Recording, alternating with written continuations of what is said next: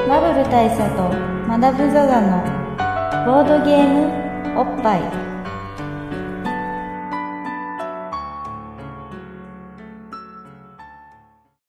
バブル大佐とマダム・ザ・ザのボードゲームおっぱい毎回ドイツ直送のボードゲームカードゲームを一杯やりつつぼんやりざっくりご紹介いたします MC1 のバブル大佐です MC にマダム・ザ・ザですはいじゃあお疲れお疲れ様ですよしまあ、きんいつもはねはいあのーまあ主に我々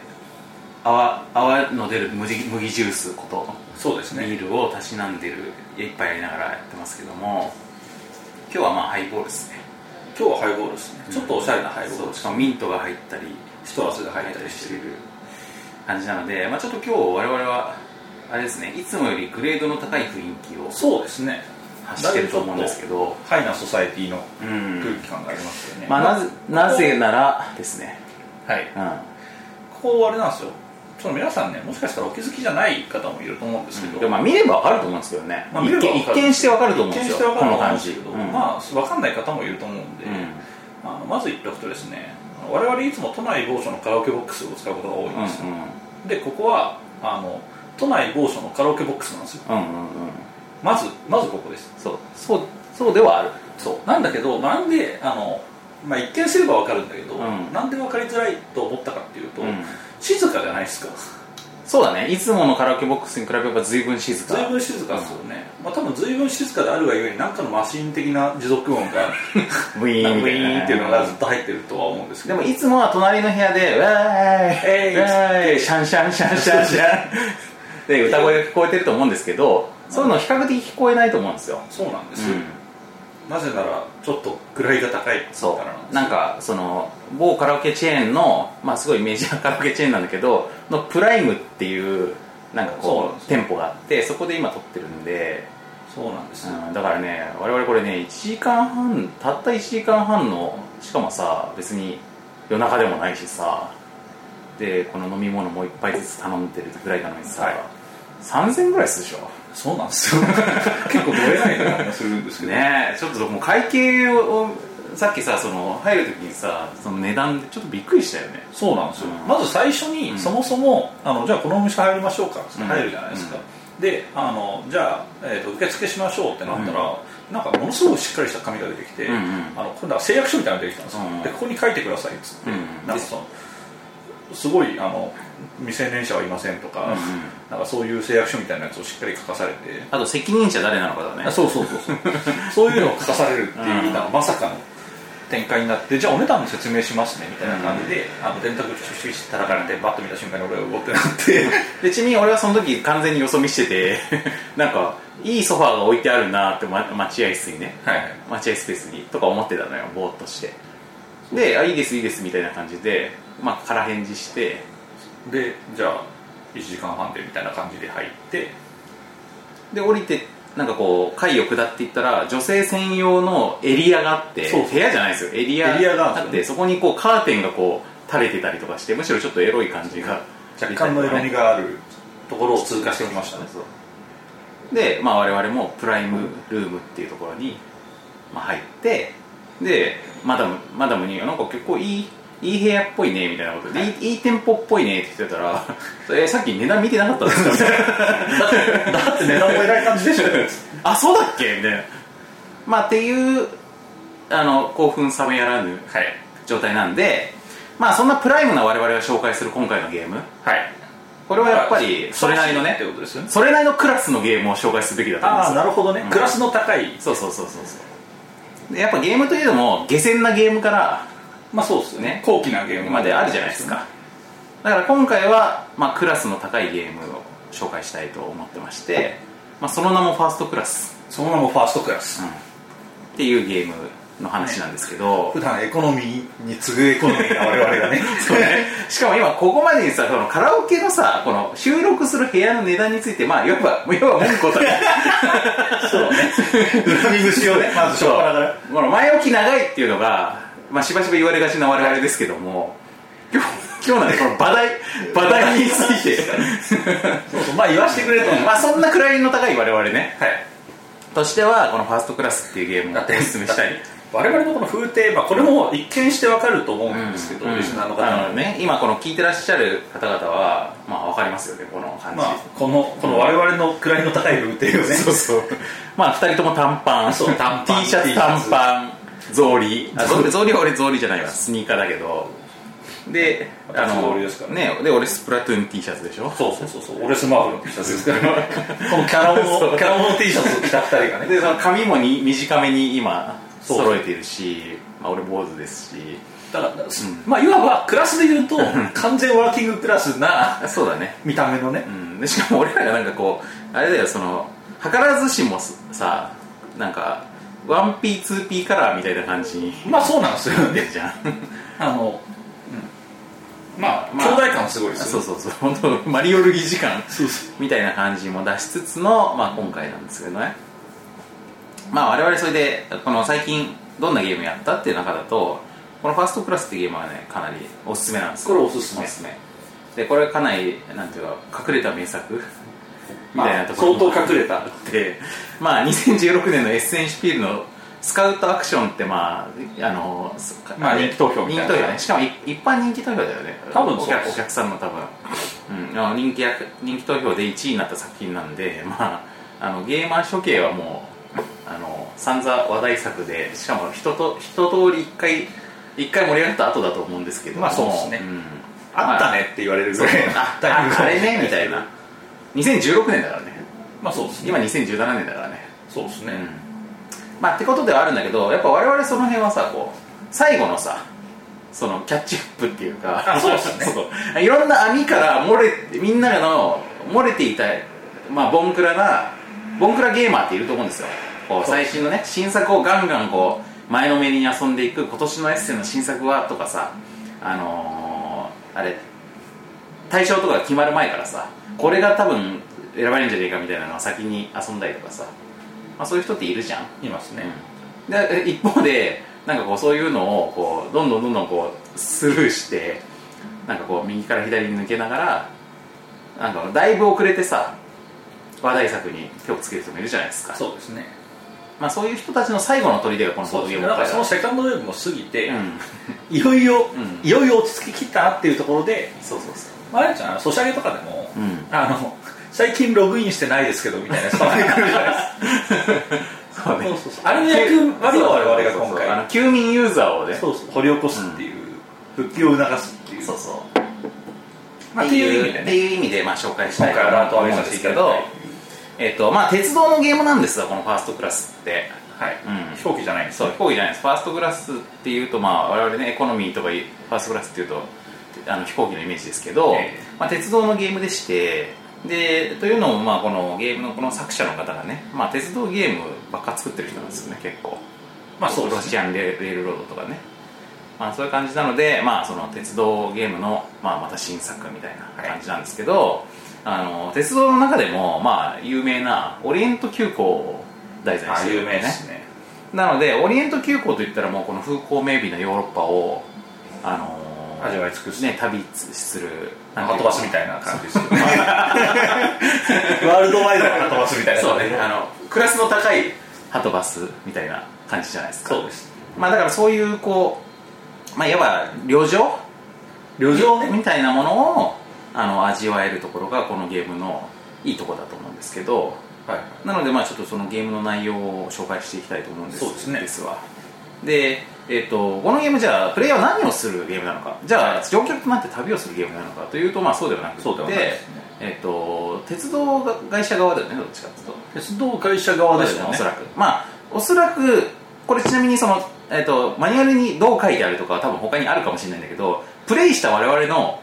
感覚でじそう実感としてはこういうゲームだったってことを今から説明しますよ、公式にどうかは知りませんがやったらこうだったはい死んだら驚いたみみたたいないなここととでですすねでえっとどんなゲームだったかっていうとまあ多分プレイヤーの一人一人が、まあ、鉄道会社を経営するみたいな感じだよおそらくそうですねそれぞれのオリエント空港それぞれ僕のオリエント空港俺らなりのオリエント急行オリエント急行をを走らせるやうんここがまたまずあのオリジナリティだよね、そうですねうんオリエント急行って言ったら1本いまあ普通一本だけどだと思うかもしれないけどもじだって山手線みたいなことでしょオリエント急行って、まあ多分そういうことだ高崎線みたいなことだよねそうですよね、あの北陸新幹線みたいなみたいな感こじとだよね、うん、JR 東海みたいなあそれは会社だ でもそのえっ、と東海道新幹線みたいなことだよねそういうことだと思うんですよ、うん多分ねマックス時みたいな感じだと思うんですけどまあそうまあさらに狭いんですよ なんだけど、えっとそれを一人一人が持つんでそれ俺なりのオリエント急行マダムなりのオリエント急行を育てていくみたいなまあでももしかしたら感じなんですよ多元宇宙的な話なのかもしれないですよなるほどねマルチバース的な感じで、うんうん俺のいるなるほ宇宙でのオリエント急行はこうだイフだイフそうそううんそういうことなのかもしれあないなるほどそういうことだ多分だからとりあえずおのののオリエント急行を、うんうんうんあのまあ、作り上げていくというかそうだねあの盛り立てていくゲームなんですよねそんな感じですでこのオリエント急行一番最初の段階だとそれぞれのプレイヤーは持ってないんですわ車両も何もそうですうね、一両持ってるのかな あ1両あったっけいやゼロじゃないゼロです始まる時って多分ゼロ両だったかもしれないです、あの機関部しかないのかなうん そうでそこに、まあ、自分の番が来ますとえっ、とですねこうまあカードがね場にねバーって山からね並べられてるんですわでそのえらな並べられたカードを、えっと取っていく、順番に1枚ずつ取っていくみたいな感じそうで,、まあでそれは要するにその時のそのターンに自分がするカー行動を置いてあるカードを選択することで選択するわけなんですよ、なんかアクション選択にもなうる、んなんかカード拾いアクションってのがあって、うんそれをみんながやっていくで基本このゲームそれしかやらないんですよね、そうやることはそれだけだから毎ターンそのプレイヤーがそれぞれやらなきゃいけないことは何かって場に置いてあるカードのうち1枚を取る、選んで取る、うん、っていうことなんですよだからそういう意味だとルールはすごくシンプルはい、でそれ以外のことっていうのはそれに付随するこのカードはこういう意味がありますよっていうことのあのディティールの説明でしかないから、はいだから、まあ、が骨組みはめっちゃシンプルであるとこれが1個このゲームが普通にボードゲームとして優れているところそうですねでしかもそれが、まあ、あのすっかりおなじみの、あのワーカープレイスメントみたいに、まあ、ワーカープレイスメントでいうとその選択肢のところをワーカーを置いて埋めることによって選択をするわけですけど、カードを取るってことによって選択するっていうふうに、まあ、よりシンプル化されてるとも言えるしそうですねまあそのえっと、選択肢が常に変化すると、まあ、シャッフルされて並ぶから、まあ、そういうところのこう動的な感じっていうか、あのまあ、変化があるというふうになってるのが、まあ、ボードゲーム的な真面目に真面目に真面目にいいところなんですけあどのシンプルでよくできてるところですね、でもこれはまあ一応最初に押さえておいた上で、はいえー我々が気に入った部分はそそこはを前提として、まあ、さらにまあ別の味わいがあるところがまあいろいろありまして、えっと自分の番が来た時にそれでカード選ぶじゃないですか、はいそれで取ったやつを自分のところに並べていくことによって例えば車両が加わっていくそうですねね、まあ、カードそのものがそれになるわけじゃないですけど、まうあ、ん例えばそのあるカードを引いたら、えー、と車両が加わるよみたいな効果が書いてあったりするとうか、んうんまあ、たとかあとなんか車掌を動かすとか,、うんうんなんかそういう効果が書いてあったり、うんえそうね車両を追加するっていうカードがあるーとそうかですねうん車両を2つ追加するみたいなカードがあったりとそうかですそうですあるいは車両のランクをアップするみたいなカードがあったりとかあありますね、うんあとまあっ普ていうふう通ににあの、うんえー、と電車が動くっていうのがあったりとか、でそういうのを取ることによってまあえっ、といろんなことができるんですけどどんなことができるのかっていうことをまあ多分話していくといいと思うんですよね、はいでそうするとこのゲームはどんなゲームなのかがそれによって自動的に分かると思うんまあ、ですよ大体把握できてくるはずなんですよ、でまあ絶対に必要なこととしてまず車両を伸ばしていくんじゃないですかそうですね車両がないと客乗せられないですということは俺なりのオリエント急行を1両目2両目3両目ってどんどん伸ばしていってでより立派なオリエント急行を作るとええで車両車両数も多いし一個一個の部屋のこのグレードも上げていっグレードも高ていあの最初は簡素なボロい車両だったのがだんだんこうあの木の椅子になりソファーになりみたいな感じで、え立派になっていくとでより立派なその列車を作っていくと、ね、だから最初はもうオリエント急行とは言っても一車両しかないから まあそういうのって、まあ、俺の地元育った静岡でいうとまああのー、静静鉄施設鉄静岡鉄道っていうのはあの車両2車両しかないですけど やりますね、うんまあそういう感じなんですよ最初はねまあ東京で天王殿とか、今までね、まあ、荒川線とかああいうノリだと思えばいいんですよねそうだねそう最そう初そうはそうそういうところからスタートして最初のオリエント急行は このオリエント急行はね最初しょぼいんだよねはい最初相当しょぼいですよね、だからこれを伸ばして、はい、でグレードも上げていくこれ分かるじゃないですかあなるほこれはど分か俺ります自分なりのオリエント急行をどんどんグレードアップさせていくというあのこれは電車好き列車好きにはたまりませんたなまりませんなってことになりますね、でじゃあでもそれだけだとオリエント急行を運営するっつったら、まあ、その列車をパワーアップさせるっていうメカマニアみたいなことだけなのかはいとそんなことはないですそんなことはないですねやっぱりあのーそれがどういうとこ旅するかっていうのが大事じゃないですかああそうですよねねだから当然旅していくためには何が必要かってまあ線路まあ線路線路必要じゃないですか必要です必要ですだから線路を伸ばしていくっていうこともすると、はいでこれもまあ列車もののゲームだったらありますよね結構ありますねうんでその線路を伸ばしていくときにそれぞれの道が、まあ、このぶつかり合ったりとかしてあのあここの道通りたかったのにみたいになるのが、まあ、いろんな他の列車ゲームでもあるじゃないですか「ありチまケすねット・トゥ・ライド」とかねあるじゃないですかこれこれの場合はマルチバースだからあのそれぞれはそういうのは絡みません全く絡まないですね俺の俺のオリエント急行はこのもう3駅目4駅目までレシあの伸びてるけどあのマダムのやつはまだあそう 1, マップしかないみたいな全然あの出発してないですみたいなここととももああり得るとだからそれを付け足していくっていうカードがあるえでさらに、えー列車を進めるってカードがあるやっぱりねあの線路があるだけだと 進んでないからえそうですね、まあ、お客さんもおかんぶりじゃないですかだからやっぱりこう進まし列車が進んでいって、駅を止まっていくとで駅に止まるごとに何らかのボーナスが得られる、はいお金がもらえたり、まあなんなら列車がパワーアップしたりはいで進めるとパワーアップすそるう進むことによってね、進むことによってパワーアップすることもあるここの駅に止まるともう1車両もらえるとかはいはいはいまあ桃鉄みたいなもんですよねそうだねそういうのもあるはいでまあまああとやっぱお客さんがどういう人が乗ってるかっていうの結構大事大事ですよねうん立派なやっぱ車両であっても誰も乗ってなかったらやっぱ位の高い人に乗ってほしいうんし、寂しいもんじゃないですかだからそこに VIP 客を乗せていくと各車両のまあいい車両ほど点数が高いわけなんですけど、はいまあ、その車両の点数がまあ2倍になったりとかしていくと2倍4倍みたいな感じにななってくるのかなまちょっとああの倍率覚えてないです結構どんどん上がっていったような気がする複数つけたりとかするとみたいなこともできたりするはいまあ2枚付けはできないだったかなわかんないですけどそんな感じで、ままあいいことを乗せるといいことがビップ客を乗せると点数がめっちゃ上がると、はいうんいうことがありますでさらにやっぱりこのファーストクラスっていう感じが一番するなって思ったところは、はいやっぱサービスの充実ってとこサービスですよね、それはそうですそうそうやっぱり箱を作ってそこに客を入れればそれで商売成立するって思ってるのはこれ古い考え方でしてホスピタリティそうそうそうそうそこが一番大事なんですよねやっぱそこがの要素があるのがこの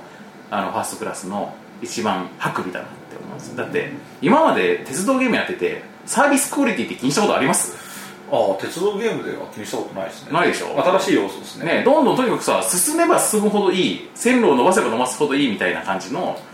鉄道ゲームが多いじゃないですかそうですねでもこのゲームの場合はファーストクラスの場合はちゃんとその中に目を向けて車掌っていう存在があるわけですよはいはいでこの人が、まあ、サービスを一点になっているワンオペでこうワンオペでワンオペです。ワンオペ。まあでも、し正確に言うと2オペ。はいなんでか、なんでかというと、あの、2本まで持てるから、車両が、一人につきね車両2本まで持あのってる2、車線持ってるんですよ。なんで、2本まで列車が育てられるから、 で、車一車両につきワンオペですそう、一人ずつはもう、そう、一人ずつ車掌がいると。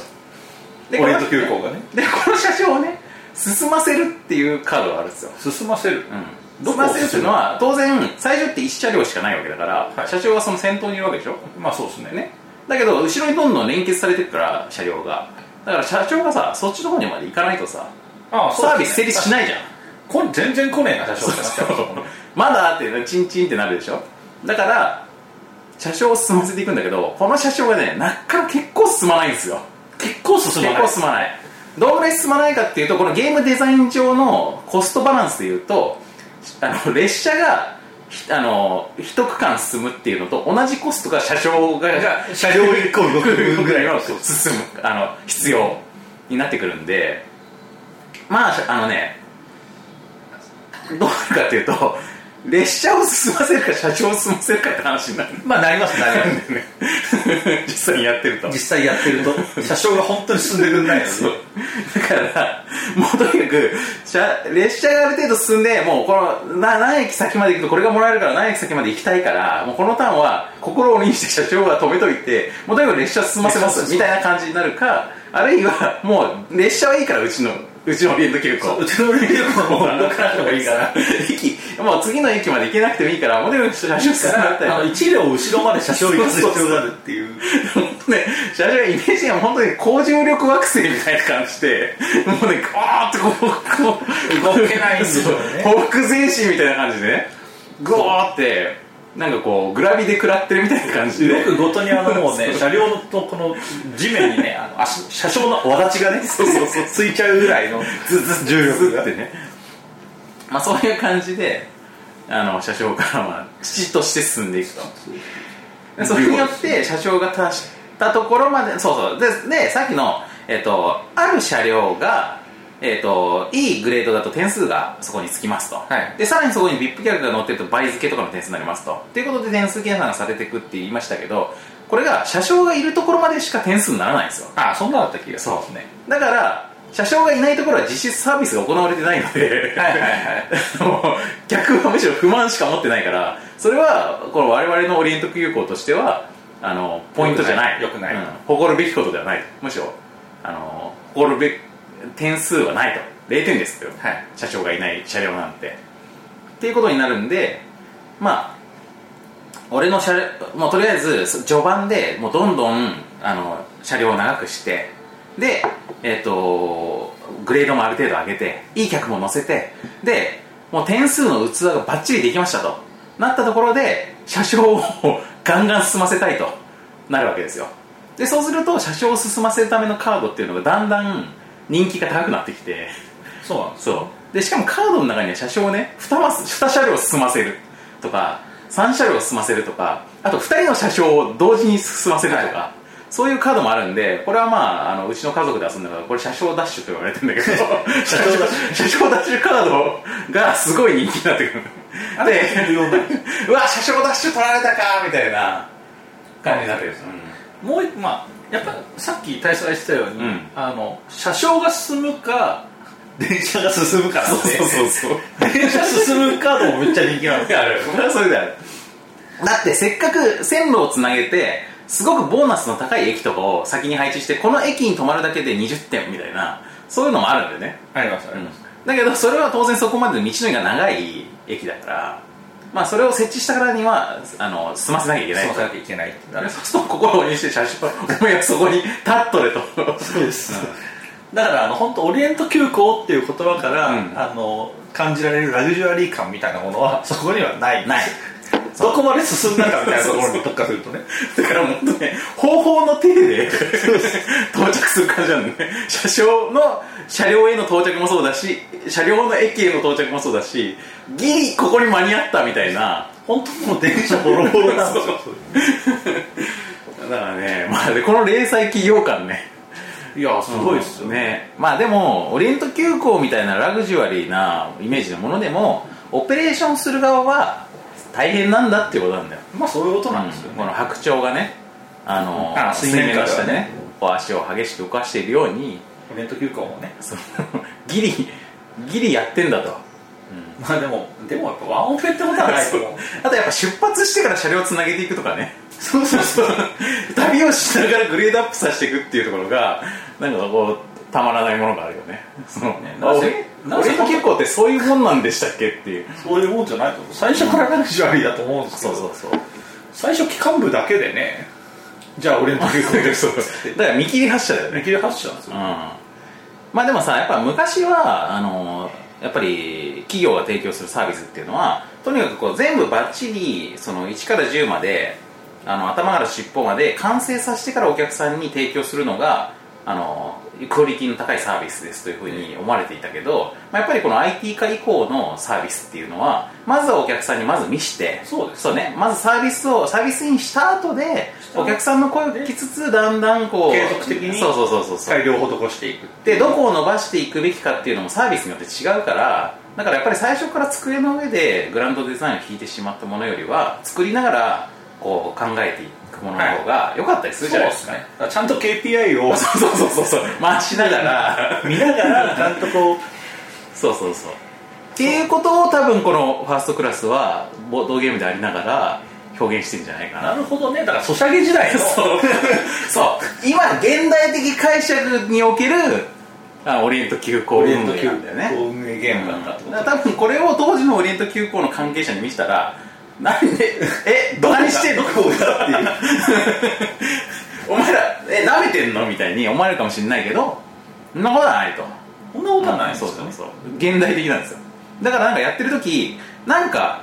その なんつうのそのやってることを冷静に考えるとなんかおかしいんだけれども、なんか妙な納得感があるっていうのがこのゲームの魅力なんですよそうあのまあやってる最中すごい楽しくてなんか謎の納得感はあるんだけど、やってることはあの、まあ、自分がつなげた ねあの車両ですよ、うん車両に対してだから、はいえー車掌が一歩右に動きますみたいなことをやってるだけなんですよ 次の車両一体この動き はこのワールドで何を意味してるのかっていうのがちょっと分かんないわかんないそう3両目まで車掌が行ったぞっつって喜んでるあのあーなんか車両あと2つ追加できるっちゃできるけどこれ今追加しても間に合わない 気がする車掌たどり着い車両はついても車掌が行かねえしなであの他のプレイヤーがあいつもう相当長くしてっからこれがで次のスタスタートプレイヤーあいつが取っちゃってるから絶対あいつ車掌ダッシュ取るじゃん次そしたら俺の車掌多分進めないから進めないからうちの車掌動いてくんないから じゃあ電車動かでも電車動かそうにもそもそも今線路がここまでしかないから そうでいいさいい線路取ってるからとかやってると絶対間に合わねえしなっつってまあじゃあちょっとせめてこの今すでに車掌がいるところのクオリティを上げていくか とそうそうそうあのいいいい車両に変えて使うそうそうそうとかまあいい人乗せようかみたいなでねまあそんなようなことをあんだああだこうだ頑張るわけなんですけどでこのゲームのもちろん一番花のあるところ花のあるところっていうのはあのやっぱり列車の旅だからオレント急行が最終的な終着駅にたどり着くっていうことが、まあ、一番その花のあることで点数的にもねすごくこうあのーなんていうか大きな点数がねドガッと入るわけなんですよはいでえっとオリエント急行の目的地ってどこなんだっけパリどこでだしったっけけなんかまあどっかどっか目的地があるんですわオリエント急行ねでその目的地にたどり着くための方法は何かっていうと車両をね、えっと、重量をマックスまでつなげてでそのマックスの車両の先っぽまであ車掌が到着するとゴールまでたどり着くの列車がそれとは別にあの線路を伸ばすアクションがありましたよあるあるあるであっちで列車進めてるじゃんあっちのでもあれはあくまでなんていうかその刑事上学的な意味での 列車の進行だからあれと、あそこで、 その形状学的に列車がし線路が伸びて動いてることと、うんオリエント急行が目的地に達することには関係ない関係ない関係ない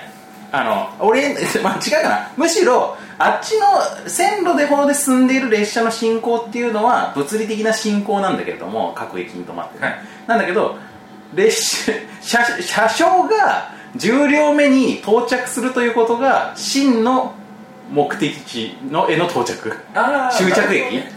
車掌の目的地みたいなことそうそうやっぱやっぱさ人は誰でも幸せ探す旅人のようなものだからさだからなんかこうなんだろう地図の上でどんどん列車は先に進んでいたんだけど俺たちの本当の目的地はこんな手元足元にあったん足だ元にあったんだっていうことなんですこの車両の一番奥にあったんだっていうことなんですよ、なんか本当にあの機械の体をそ求めてあのゴールまで行くべきなのかあでも、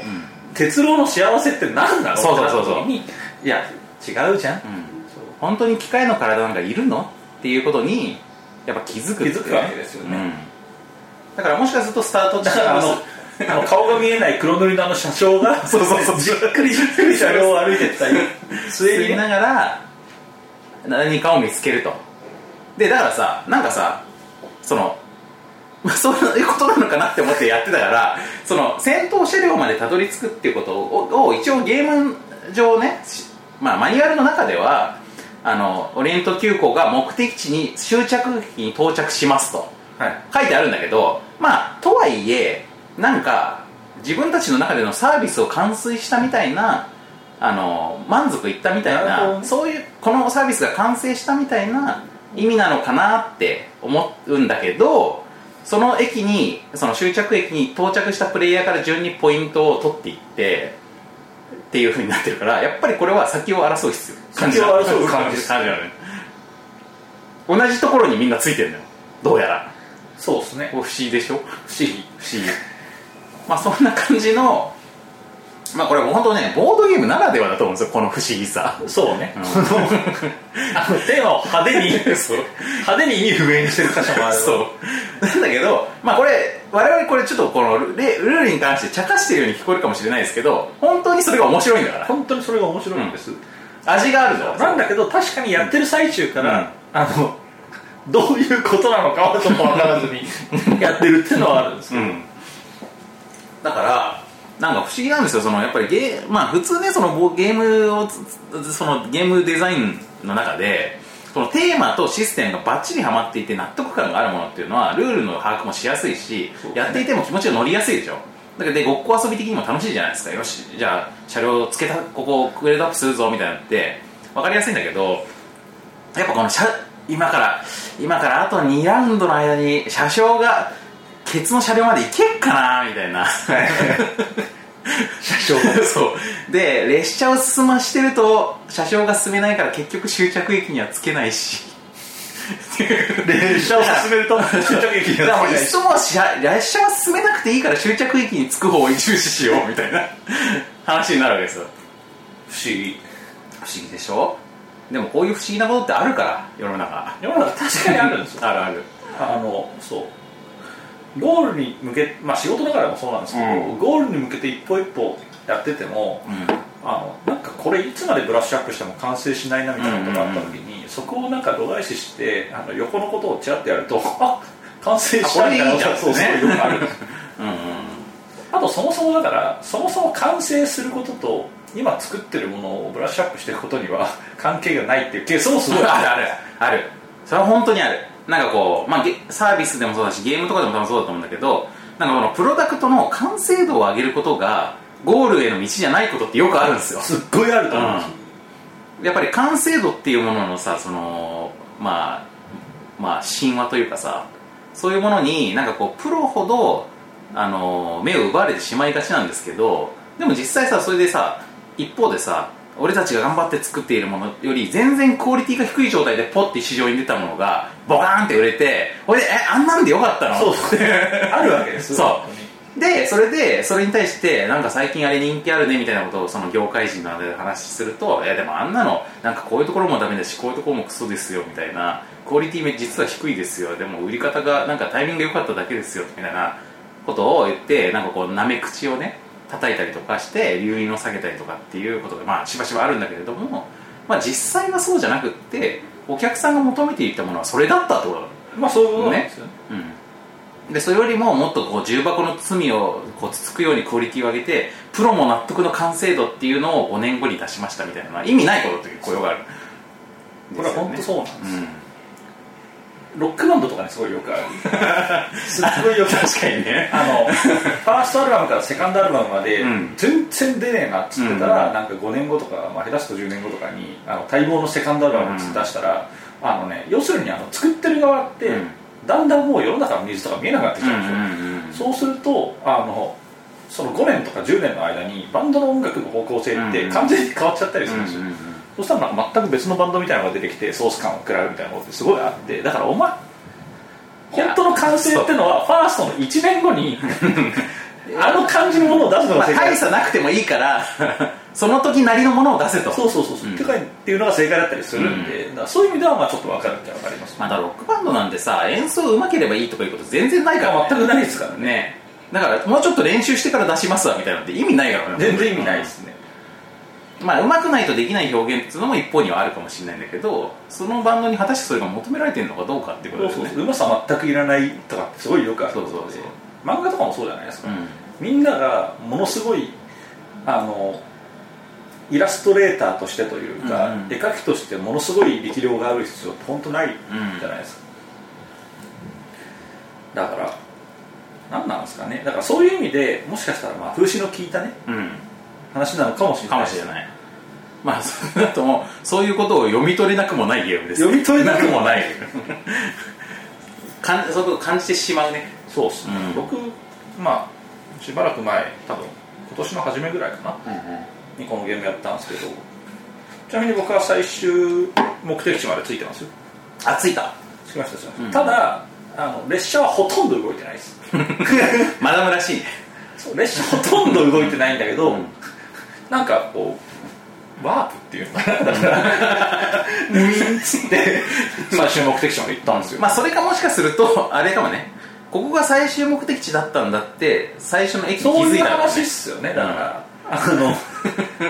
そう砂浜に自由の女神があって、 そうそうああここがここが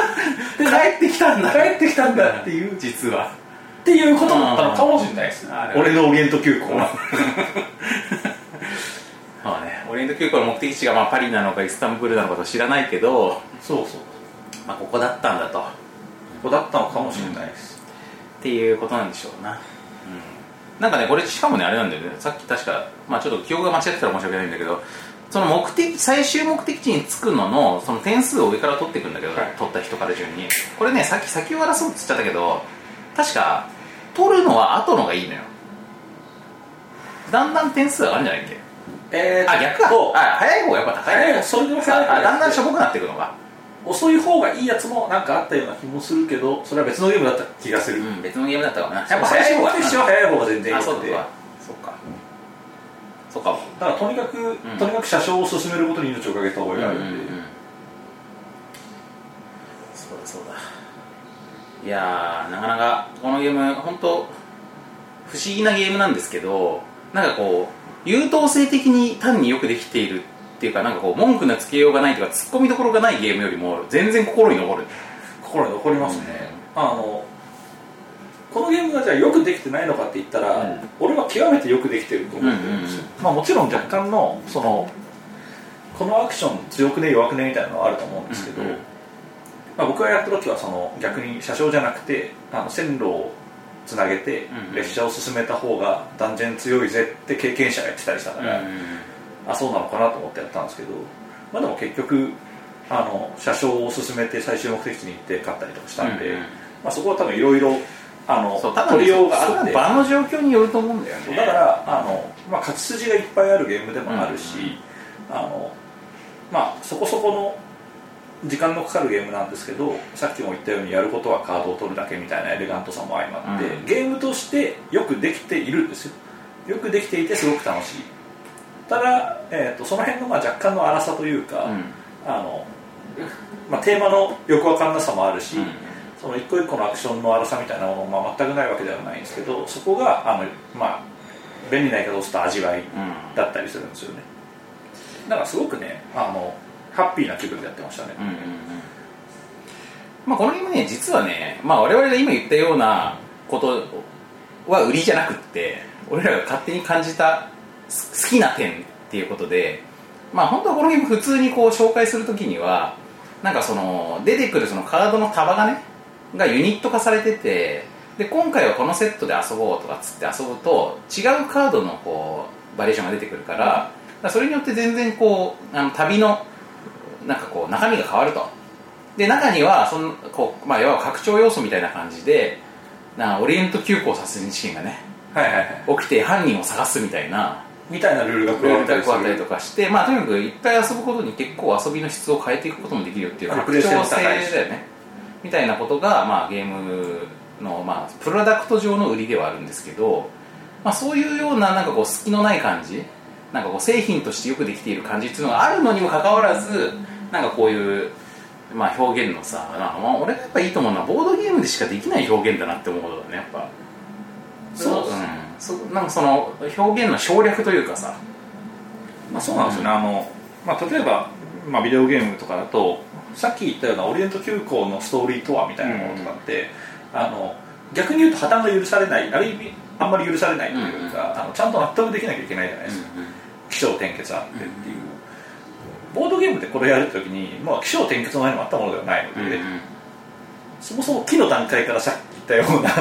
あのオリエント急行とはっていうスタートになるわけじゃないそうですそかうそうそう機関部だけのから始まるよみたいなねでこれさやっぱテレビゲームとかビデオゲームでこういうことをやるとそれ映像で見せていかなきゃいけないからそうそうなんかおかしなことになるでしょおかしなおかしなことになるで しょだからやっぱ想像で埋める部分っていうのがまあテレビゲームも他の映像メディア映画とかに比べたらでがぜん想像で埋める部分が多いんだけどもそれ以上にさらに多いのがボードゲームだからねだからそのそこが面白いところだと思うんですよね俺の俺のオリエント急行本当だってビジュアライズするとあれですよ、あのただの列車型のホテルみたいな感じでしたよ だから住んでないだって動きはしないしただホスピタリティはがっちり行き渡ってるしそうだねそう車両価値もまあほどほど高いみたいなでここにいると目的地に着きますとそうここにいると何らかのここで飲み食いしてるだけで気づいたら目的地に着きますっていう謎の列車型ホテルだっただけですからねそれビジュアライズはできないですよだから、まあ俺の 俺のオリエント空港はそこそこの長さに育てた上でそこそこ列車をが前に進んでいたけど目的地には着かなかったと、なるほど、っていうことなんだけどお客さんはそこそこ満足したとあそうそうビビップもすげえ乗って乗ってたから勝ったみたいなそういう目的地には着かなかったそう最そう初目的地には着いてないけどだから目的地に着くことも必ずしも勝利でもない、はい、オリエンタルなところを、うんまあ旅していたそうそうそうそうそうそうまあいわばそのベストを尽くしたっていう感じが評価されベストを尽くした目的地にはつかなかったがベストを尽くしたということで評価されたなんか俺のオリエント急行だったね まあこういういろんな勝ち筋がございますわまあそんな感じで楽しいゲームなので皆さん遊んでみてくださいあのメビ日本だと多分メビウスさんから入ってるのかなかな、うん確あかのそうだったと思いますそんな感じで結構あの、まあ、日本語版はとかはまだ出てないですけどあの全然あの言語依存とかないゲームなんで全然ないです、うん、カードも全部記号で書いてあるからだからぜひこれはねあの遊んでください皆さんまあ、ゲーマー的な話をしてやっぱりあれですねちょっといろんなところがあのロシアンレールロードっていう、まあ、うんこの作者が作った前のゲームがあってそれがまあ数年前に話題になったんですけど、うんそのゲームはすごく面白いゲームなんですけどあのやっぱりそれとあの似通った部分っていうのが結構あって、まあそれのバージョンアップ版みたいな感じもあるとまあ、そう親戚みたいな感じのうノリもちょっとあるんですよ、うんそっちの、まあ、ロシアンレールロードは、まあ、さっき言ったワーカープレイスメントあの、うん一人ゲームみたいに駒を置いてやってるやつなんですけど、うんうんそういうプレイ感ではないにせよあのいろんなよ細かいその得点源になる要素とか得点倍付けとか部屋の価値上げるとかああいうのがロシアンレールロードとすごく近くてだからそっちをやってる人はファーストクラスやるとあのなんでしょうねなんか久々に会った友達みたいな感じがちょっとあると思いまうす、んうん知ってる知ってるみたいなじゃあそのシリーズファンにもおすすめとおすすめっていうことじゃないですかねちなみにこれ目的地どこなんだろうなあパリ・コンスタンティノーブル間だってやっぱパリですねうんパリに行くのかなじゃあまあそういうことじゃないでいすやかんねコンスタンティノーブルに行くのかなパリから出発するのかなパリからこのパリからいやまあもちろん列車だから往復してんだけどこのゲームの場合はどうなんだろうねどどいやなんかどっちかかかちゃんと書いてあったけどねうんまあどっちかまあまあどっちかに行くわけですよという感じでじゃあおっぱい評価をしましょうかねしますかおっぱいおっぱい評価をちなみにあのー今日ほぼこのゲームの話しかしなかったですねちゃんとそうですねねまあ最近真面目な我々っていうのはまあそういうのもねやっていきたいと見せていこうっていう所急になってる存なんですよねじゃあおっぱい評価どのぐらいですかねおっぱいおっぱいでまあおっ例えたぱいらをおっぱいという、うんえー、形式学上の存形式上の存在を100とした時に、うんえーこのゲームが何おっぱいまでいくかとそうだねいうことなんですけど、う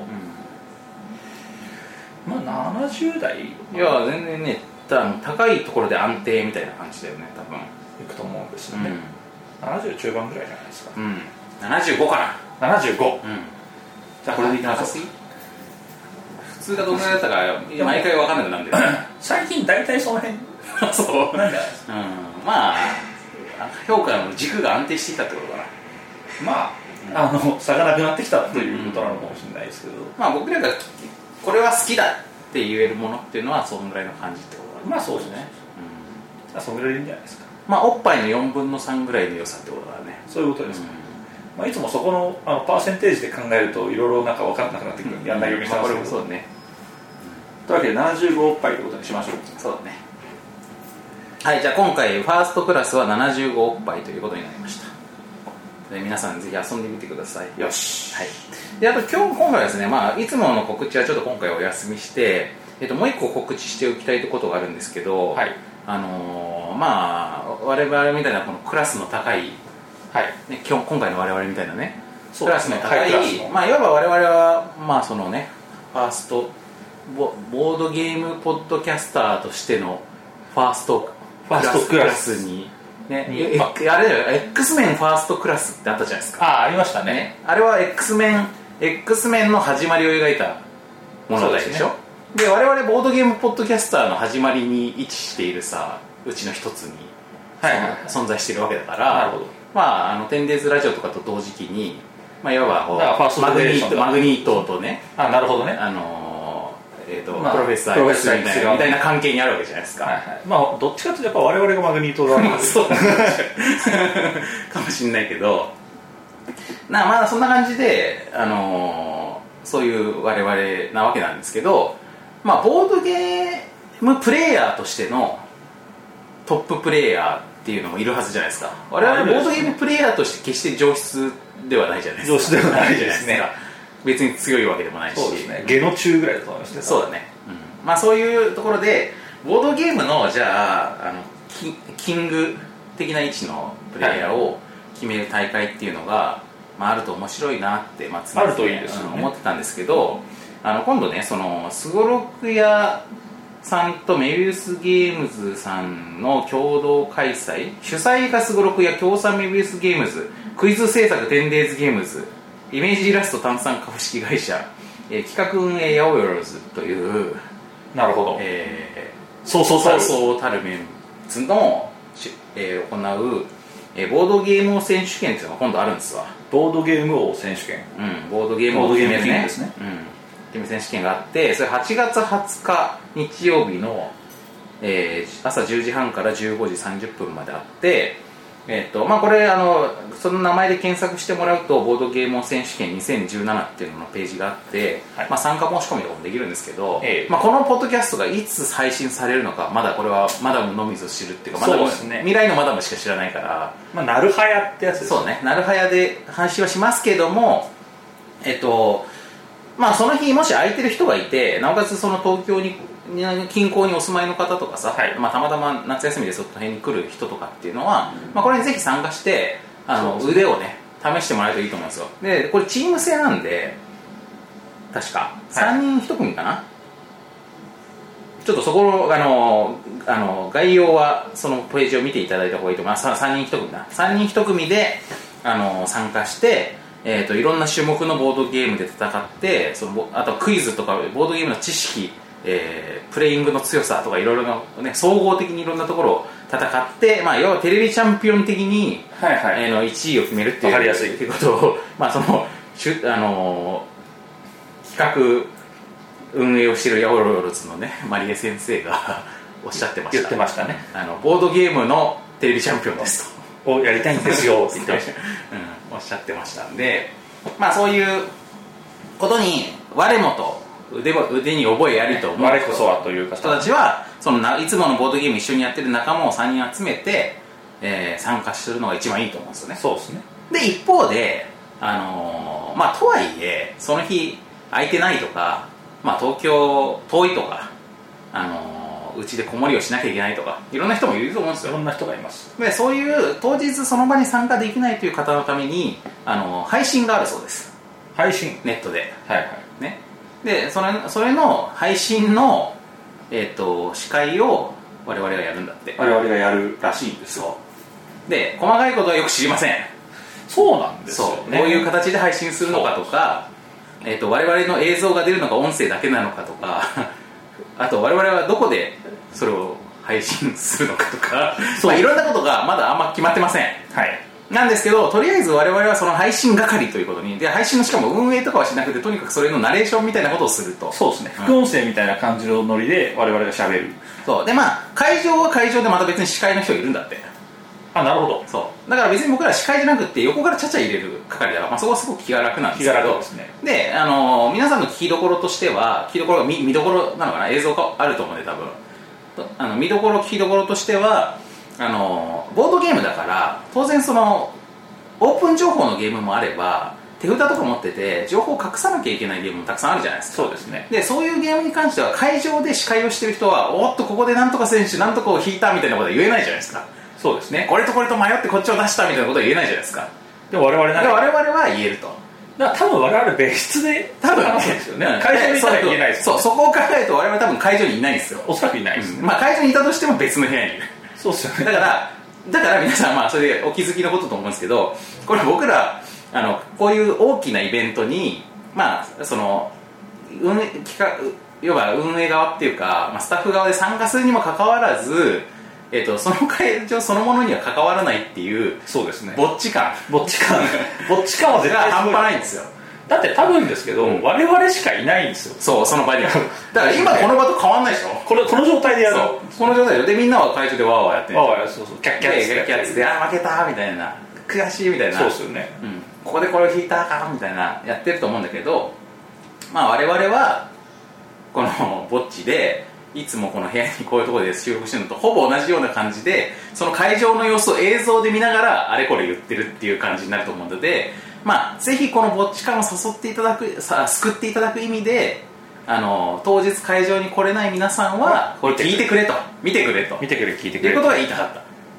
そうですねそうこれは本当にそう我々結構意識承知していく可能性もあるのでこれだってさなんだろうその、まあ、このイベントにさすごい興味ある人は来るわけじゃん現場に まあそうなんでねすよ、エントリーして来るわけじじゃんゃあ一番熱量の高い人たちとは我々は接することができない可能性があるだからそれでその配信してるとかいうことも知らない知られてない状態だったとすると俺らがこう頑張って配信して視聴数2みたいな、はいはいまあ可能性あるわけですよ あるじゃないですか偽マダムとかしか聞いてないみたいな可能性ありますあるよね、まあ、そういう可能性があるんでぜひねぜひぜひ皆さんこれはあのリアルタイムにその時あの見てくださいそうですねで多分だけどまあおそらくその配信の簡単さを考えるとニコ生とかさニコ生とか YouTube とかそういうやつだと思うんですよそねうそうそう多分あとえっ、と懐かしのえー、ユーストリームユーストうんユーストもうなくなるんじゃないですかないんだっまあちょっと覚えてまあねまあ多分ニコ生だと思うんですよねなんでえっ、ともうコメントとかバンバンできると思うからまあなんなら夏休みコのメントねねコメント欲しいですね夏休みのある日、まあ1時間だか2時間だかわかんないけど、その時間我々とちょっとだべって、まあ遠隔飲みをするぐらいのつもりで、いいっすねね、ちょっとビール片手に、ちょっと来てくださいよ。そうですねうん。で、そしたら我々もこの司会もそそっちのけで、あの皆さんのコメントに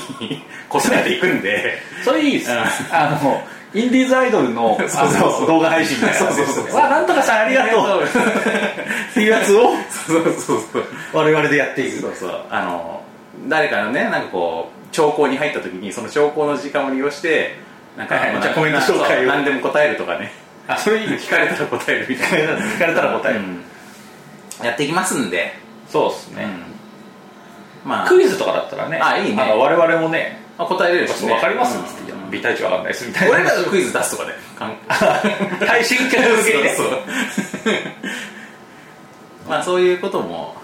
あの多分柔軟に柔軟にだってさそのこのさ企画運営をしている人たちもさ全員この会場の方にかかりっきりになってると思うのだから我々フリーダムですそうだから多分ねあの運営でも誰も聞いてないんじゃないこれまあ機材とかさエンジニアリングしてくれる人がいたらそれはさすがに聞いてると思う思うんですけどまあ我々を監督する人はいないですからそう多分いないだから結構フリーダムだと思うんですよそうですねあのだから終わった後に我々が怒られるか怒られないか もまあそれはある見かもたはあると思うんですけど、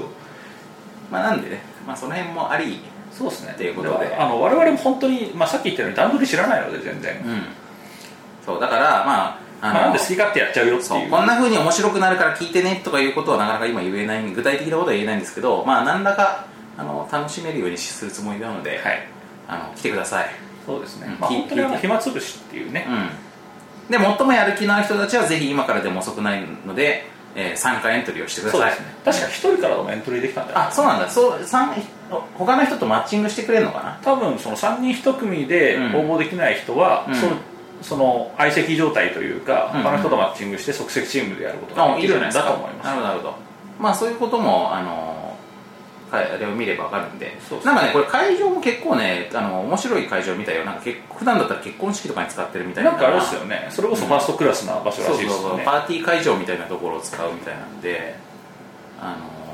構面白いと思いますいわば結婚式の会場を皆さん披露宴会場をイメージしてあれのこうあの席次でさ各テーブルにいろんな人たちが座ってるのが、あれがチームになっててそんなそんな空間でボードゲームクイズやったり あと一個一個まあもちの、ね、ゲームをやるのにそのチームごとの代表者を出してさそれであのなんかわかんないけどカルカソンの勝負とかみたいなことをやるわけでね、す、ね次はカルカソンヌで勝負だみたいなことをまあなんかやると思うんですよねというようなことなので、まあ、我々はその課題解消のものにはほとんど関与していませんまああれだなあのゲームのゲームの選定種目の選定に若干関関与に若干関ぐらいであのか大会の運営自体には全然関係ないんですけどあのその辺もなんかなん何らか楽しくあのやってくれると思うのでそうですね楽しくなるはず皆です、さんがそれこそあの 10days ゲームズの田中間さんなんかはもともとうんすごいクイズ好きらしくて、そうそもそもクイズが好きなんだよね田中さんはその別にボードゲームのクイズってことじゃなくてじゃなくてクイズ全般が好きなんだよ、ね、全般が好きな人で、だからこのボードゲームクイズを作るにあたってものすごい並々ならぬ気合を入れてるっていう噂を聞きました、適任だよねまあそういう人と我々会心が好きだからね、まあそうですね配信には我々も並々ならぬ気合を持って、うんあと無駄話が好きだよねまあだから無駄話が好きだっていうのが吉と出るか京と出るかって話ではあるんですそうけだどね無駄じゃない話をしろってことかもしれないからねだからあのまずいなと思うのは、うん我々がこの感じで、うんまあ、我々今告知をしました、うでこれでもう俺らフリーダムだぜっつって、うん当日配信を開始しますうんってなった時にあのこいつら誰だっていうお客さんがいっぱいいると思うんですよ、配信を見てくれるあ本当にこのあの大会の行方がを注視したいという注視したい人が配信見た時に、こいつらは一体何なんだっていうことになる可能性もあるんですよねまあでもその時はさその人は会場の司会の声を聞けばいいんじゃないあ切り替えられるんですわかんない そこはそこはわかんないそこもわからないうんあそのその人の中での思考性をねそう耳を思考思考性マイクとして聞拾ってくれればいいと思うんですけどまあそんな感じで、そうですね、はい、あの今回は通常の、あのあれは告知はしないでおきますけどももう一回言うと、えーボードゲーム王選手権というイベントが、えー来たる、えー8月20日かな20日、えー日曜日、えー朝10時から、えー15時半までかな、会場どこでうん会場はフラールガーデン東京というところで東京足立区にあるらしいんですけど、まあ、そこの辺詳しいところはあの、ググれとググってくださいで参加するにはチケット3000円なるほど一人頭1人頭で、え3人1人のチームを作ってもいいしバラで参加して他の人とマッチングされるという形でも良いとはいいうことで参加できますで我々がするその、えー、と配信の、えー司会みたいなのは決勝戦の司会ということらしいのでこれも多分ラスト1時間とか分かんないけどあの後半だと思うんですよ午前中から始まって夕方までやるわけなんで、はいまあそれのまあだから我々の方は多分ちょっと詳しいところはボードゲームおっぱいのツイッターでまた告知すると思うんですけど、はいまあ多分ごご昼過ぎからって感じだと思うんでそんな感じになまあ、る昼ご飯食べた後のまあ気だるい午後にちょっとビール片手にあの我々の配信を見てくださいとそういうですねことですねはいじゃあ僕らは予選を見てられるって感じですかねそうじゃない多分わかんないけどずーっと僕は10時から待ってるってわけではないと思うんだけどそうですねうんだからあれだ、あのー皆さんとりあえず今今この瞬間できることとしてはエントリーする人はするとでエントリーしない人はあのー自分のスマホのスケジューラーの8月20日の、えーまあ、午後1ぐらい1時とかのところに、えっと、ボードゲーム王選手権配信見るととメモってメモってくださいということですね、うんそうそれさえしてくれればとりあえずいいですはいうん忘れてたっていうことが、まあ、ある、あると思うんですよね、うんはい、あとその日他になんかもう大事なね予定がデートとかね入った人は別にいいですまあさすがにデートには勝てないんで、うんそれはいいですあの言ってくださいということですなそうですねはいもしかしたらあれかもしれないですねあのもう予選の段階から、うん我々あまりにやることがなかったら、うんもう配信してる可能性ですねある、うん、機材テストと称してずっと配信してください配信してる可能性もあるでその辺はボードゲームおっぱいのツイッターをを見ていただければあの随時ねあの随時こちら から近 況をあり得るなそあれり本当あり得るそれでもさ午前中からずっとそうやってダラダラやってると俺らの中でもそのそれなりのこうバイブスもできていバイブスもできてきてあと無駄話コストが全部そこに投下されて最後のところはちゃんと司会するかもしれないで司会というかその可能性もある実況するかもしれないからいいかもねそうですね喉やられてるって可能性もありますよね あと出来上がってる完全に出来上がってる可能性あるうんだからそう僕個人として気になるのうは、んその配信しながら果たしてアルコールを摂取していいのかなんですよでもボードゲームおっぱいって一杯やりつつぼんやりざっくりご紹介する、でも今回ボードゲームおっぱいじゃないじゃないいやボードゲームおっぱいの二人にってことで依あまあ頼されてるわけだからそうしないと失礼に当たる可能性もあるじゃん僕らにと僕らに対してねいやいやあのその依頼してくれた人がそれを期待してくれる可あ能そ性うが可あ能性もあるる、うん、そこはマリー先生に聞くべきかもねそうですね、うんでっていう感じでいきたいと思います聞いときうん、あのダメって言われた一ら杯いけますよねって聞き方しましたあそうそうそうおっぱいだからそうそう当然いけますまよ、あ、シラフの方が、まあ、僕らとしては本当はやりやすいかもしれないけど、まあ、やっぱおっぱいだから飲みながらやった方がいいですよね。うん様式日ってのがありますからねそうそうでまあ、嘘でも飲んだ方 が。まあっとていうことでこともあるんでしょうかはい。ということで、よろしくお願いします。ということで、今回はファーストクラスの回でした。はいはい。じゃあ皆さんまた、あの、この夏もね、いいボードゲームライフを送ってください。送ってくださいはい。それでは、また配信でお会いしましょう。まあそうなるでしょうねはい。はい。じゃあね。はいさようならさよなら。